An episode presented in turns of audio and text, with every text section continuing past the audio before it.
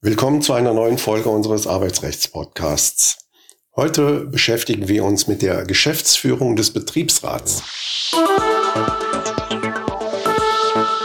Damit der Betriebsrat überhaupt erst handlungsfähig wird, wählt er aus seiner Mitte den Vorsitzenden und dessen Stellvertreter. Denn der Vorsitzende oder im Fall seiner Verhinderung sein Stellvertreter vertritt den Betriebsrat im Rahmen der von ihm gefassten Beschlüsse. Zur Entgegennahme von Erklärungen, die dem Betriebsrat gegenüber abzugeben sind, ist der Vorsitzende oder im Fall seiner Verhinderung sein Stellvertreter berechtigt. Hat der Betriebsrat neun oder mehr Mitglieder, so bildet er einen Betriebsausschuss, der die laufenden Geschäfte des Betriebsrates führt. Hierbei handelt es sich um solche des internen, verwaltungsmäßigen und organisatorischen Bereichs. Im Allgemeinen betrifft dies sich regelmäßig wiederholende Geschäfte. Die Sitzungen des Betriebsrats beruft der Vorsitzende ein. Er hat hierzu die Mitglieder des Betriebsrats rechtzeitig unter Mitteilung der Tagesordnung zu laden.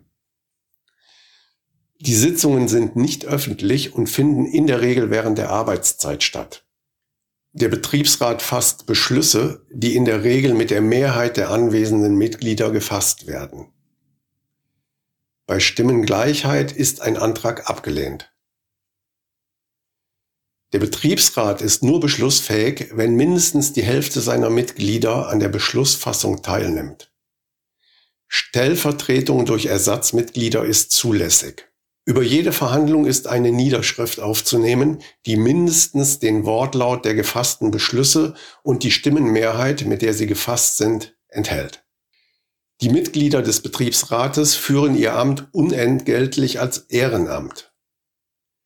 Jedoch sind sie von ihrer beruflichen Tätigkeit zu befreien, wenn und soweit es nach Umfang und Art des Betriebes zur ordnungsgemäßen Durchführung ihrer Aufgaben erforderlich ist. Zum Ausgleich für Betriebsratstätigkeit, die aus betriebsbedingten Gründen außerhalb der Arbeitszeit durchzuführen ist, hat das Betriebsratsmitglied Anspruch auf entsprechende Arbeitsbefreiung unter Fortzahlung des Arbeitsentgeltes.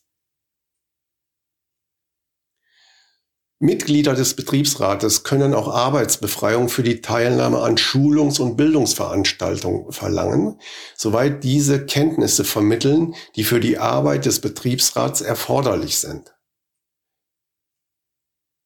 Unbeschadet dessen hat jedes Betriebsratsmitglied während seiner regelmäßigen Amtszeit Anspruch auf bezahlte Freistellung für insgesamt drei Wochen zur Teilnahme an Schulungs- und Bildungsveranstaltungen, die von der zuständigen obersten Arbeitsbehörde des Landes nach Beratung mit den Spitzenorganisationen der Gewerkschaften und der Arbeitgeberverbände als geeignet anerkannt sind. Ab einer Belegschaft von 200 Arbeitnehmern sind Betriebsratsmitglieder von ihrer beruflichen Tätigkeit in gesetzlich festgelegter Zahl ganz freizustellen. Der Betriebsrat kann während der Arbeitszeit Sprechstunden einrichten. Zeit und Ort sind mit dem Arbeitgeber zu vereinbaren. Kommt eine Einigung nicht zustande, so entscheidet die Einigungsstelle. Ihr Spruch ersetzt die Einigung zwischen Arbeitgeber und Betriebsrat.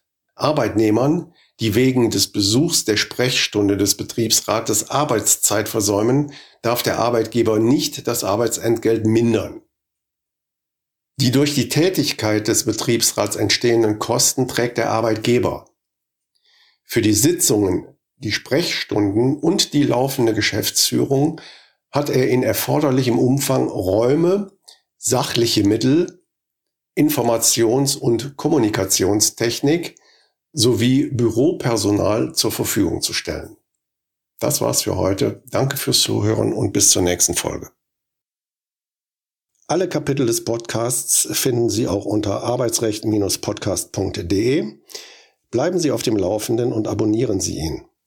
Wenn Sie Fragen zum Thema Arbeitsrecht oder einen Themenvorschlag haben, können Sie uns auch gerne eine E-Mail an kanzlei.ra-potratz.de schicken Danke fürs Zuhören und bis zur nächsten Folge.